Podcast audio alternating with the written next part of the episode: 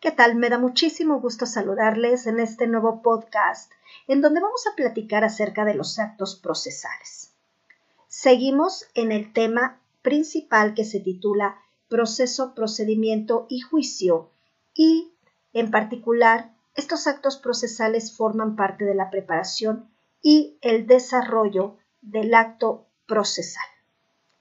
Tenemos que tomar en cuenta que los actos procesales tienen una relevancia que radica en la acreditación de las afirmaciones.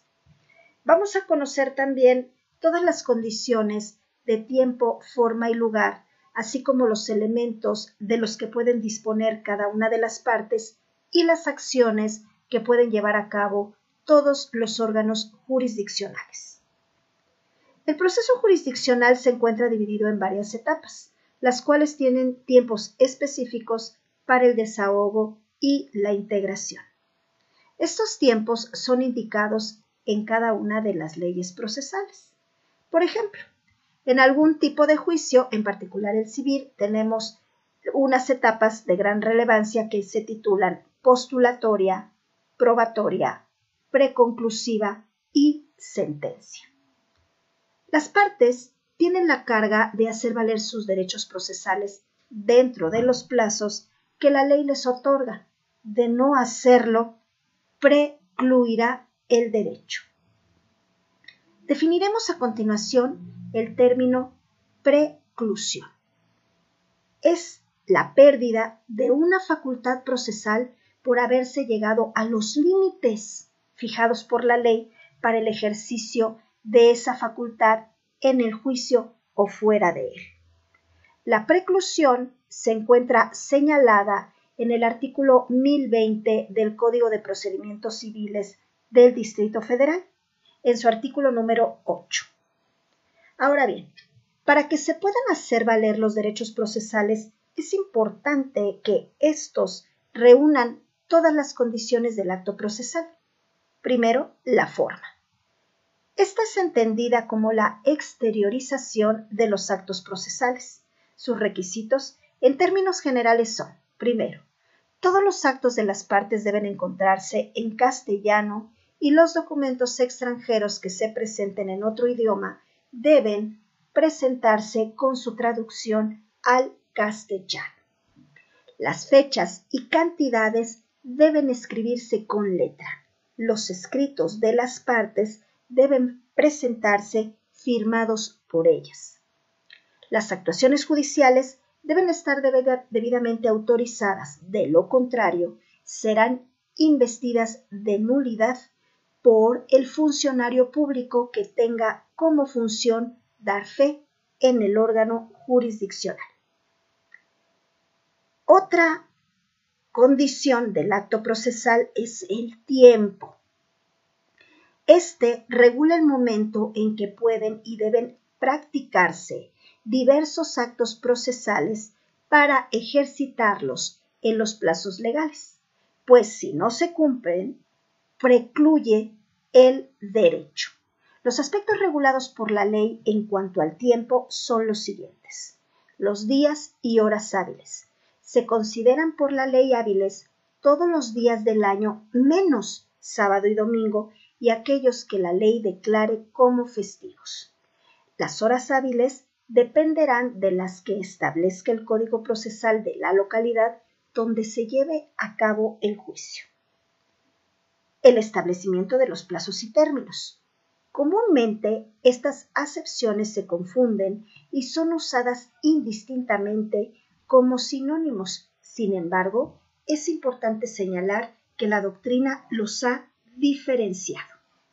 El plazo es un periodo de tiempo a todo lo largo del cual, desde el momento inicial y hasta el final, se puede realizar válidamente un acto procesal, mientras que el término, dice Ovalle, es el momento, o sea, día y hora señalado para el comienzo de un acto procesal. Ahora, hablaremos del cómputo de los plazos. Existen diversas reglas para computar los plazos. Se pueden señalar aquellas en donde los plazos empiezan a correr a partir del día siguiente al que fueron notificados. Que los días inhábiles también no pueden contarse al momento de computar los plazos, que los meses son regulados conforme al calendario del año y los días deben entenderse en 24 horas. En los casos en que la ley no señale un plazo en específico para desahogar cierto acto procesal, señala plazos genéricos para los casos de esas omisiones. Y ahora le toca el turno a el lugar. Este se debe entender como el espacio físico donde se llevan a cabo los actos procesales. Generalmente será la sede del poder o del órgano jurisdiccional, o sea, el juzgado o el tribunal. Hay casos en que los actos procesales se llevan a cabo fuera del mismo, por ejemplo, una diligencia para emplazar al demandado, lo cual se lleva a cabo en el domicilio que señaló el demandado. También podemos acudir a un texto muy interesante que se llama 100 años de derecho civil en México, que el autor es el eh, señor Sánchez Barroso. Bueno, este texto puede, eh, bueno, dentro de todo lo que, de lo que habla, eh, pueden dirigirse a la teoría de las nulidades e ineficacias del acto jurídico, por ejemplo, para enriquecer nuestro acervo cultural en este tema. Hablaremos a continuación ya en materia de los actos de las partes. Los sujetos principales que intervienen en la relación jurídica procesal son la parte actora, o sea, la que reclama, la parte demandada de quien se reclama y el órgano jurisdiccional que está representado por el juez, a quien le corresponde conocer y resolver la controversia surgida entre las partes. Como parte en el proceso, se, se define al que reclama para sí o en nombre de otro. La intervención del órgano jurisdiccional para la tutela de una pretensión, aplicando la ley al caso concreto y aquel de quien se reclama la satisfacción de la pretensión. Esta es una parte, o si se le conoce como parte en el proceso. Es necesario distinguir la parte material y formal dentro del proceso. La parte material se refiere a que la sentencia que ponga fin al proceso le afectará en su esfera jurídica ya que opera sobre sus bienes o derechos. Además requiere ser titular del derecho reclamado, mientras que para la parte formal su esfera jurídica permanecerá inalterada en razón de que actúa en representación y no en nombre propio. Para que las partes puedan actuar deben de estar legitimadas. Se entiende por legitimación la facultad que la ley concede a un sujeto de derecho para desarrollar una actividad o conducta procesal. Puede ser en la causa o procesal esta legitimación. La primera, que es la legitimación en la causa, corresponde al titular de un derecho y la segunda, que es la legitimación procesal, corresponde a los sujetos a quienes la ley faculta para actuar en un proceso por sí o a nombre de otros. Una vez que las partes han quedado legitimadas, se encuentran facultadas para poder actuar en el proceso, realizando algunos de los siguientes actos. Aquí vamos a mencionar los actos de las partes. Primero tenemos los actos de petición. Las partes van a manifestar al juzgador sus pretensiones, solicitan que, agotándose los actos necesarios, se dicte sentencia, por ejemplo. En estos actos, las partes reclaman algo al juzgador. A continuación, hablaremos de los actos de prueba.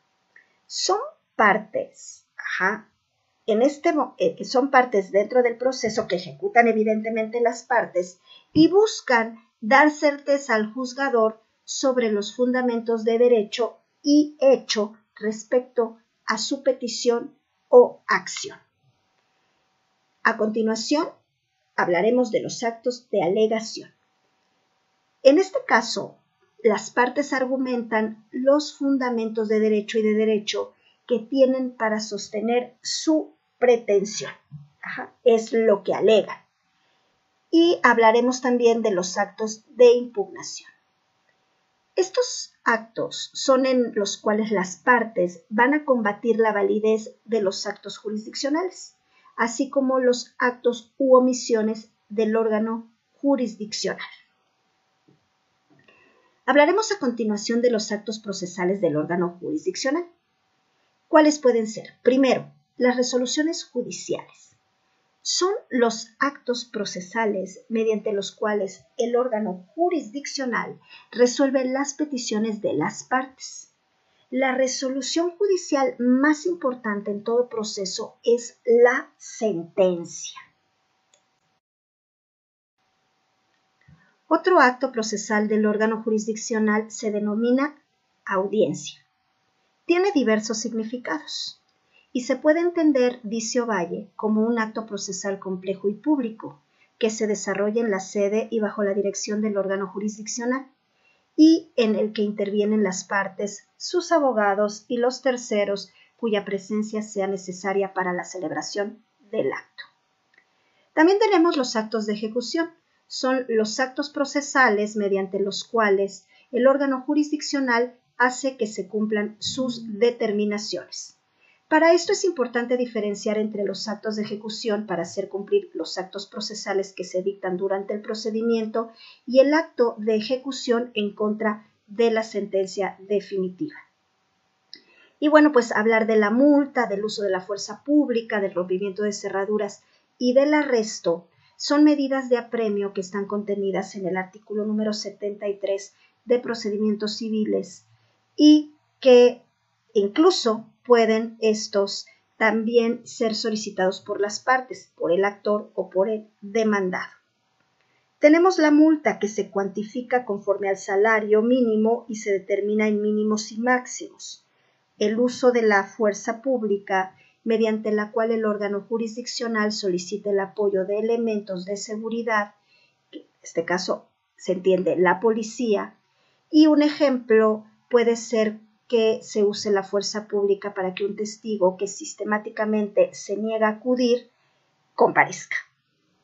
Rompimiento de cerraduras en caso de que la determinación ordene el acceso a un inmueble pero se le niegue el acceso, se puede autorizar este acto. Y el arresto, que consiste en privar a la persona de su libertad por determinadas horas mismas que no pueden exceder de 36. Ahora, como ya lo hemos mencionado, el artículo número 73 del Código de Procedimientos Civiles del Distrito Federal habla de la multa, del auxilio de la fuerza pública, del cateo, del arresto y de la presentación de los testigos por la fuerza pública.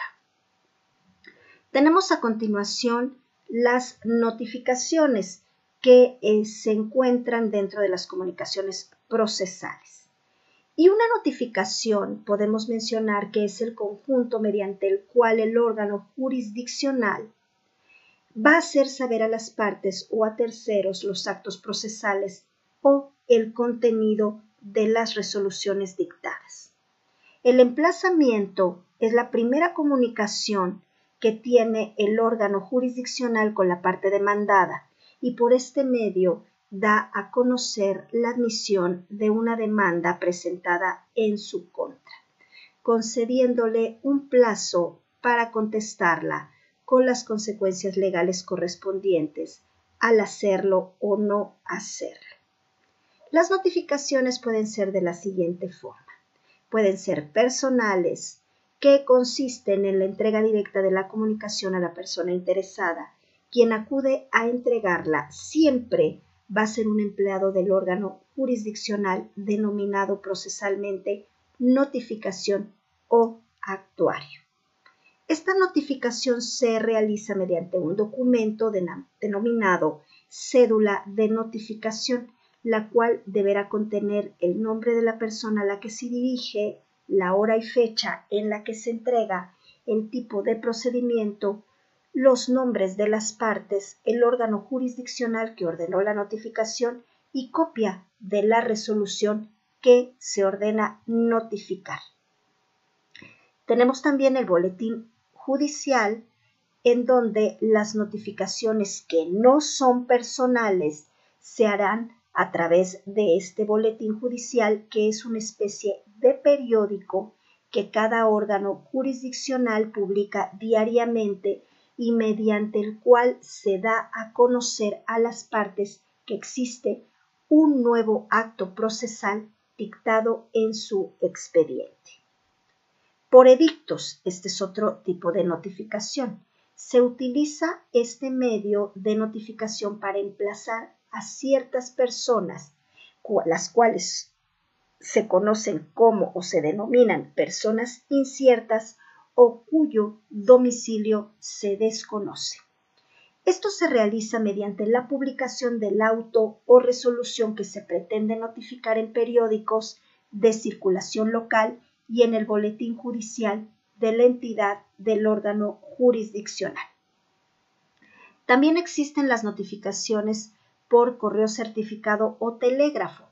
Algunas leyes procesales permiten que estos medios sean utilizados para realizar diversas notificaciones. Para lo anterior, el Código de Procedimientos Civiles para el Distrito Federal dispone que todos los litigantes en el primer escrito o en la primera diligencia judicial deben, primero, designar casa ubicada en el lugar del juicio para que se les hagan llegar las notificaciones y se practiquen las diligencias que sean necesarias. Si no lo hacen, las notificaciones, aún las personales, se realizarán o se harán por medio de boletín judicial. También deben designar la casa en que ha de hacerse llegar la primera notificación o la persona o personas contra quienes promuevan.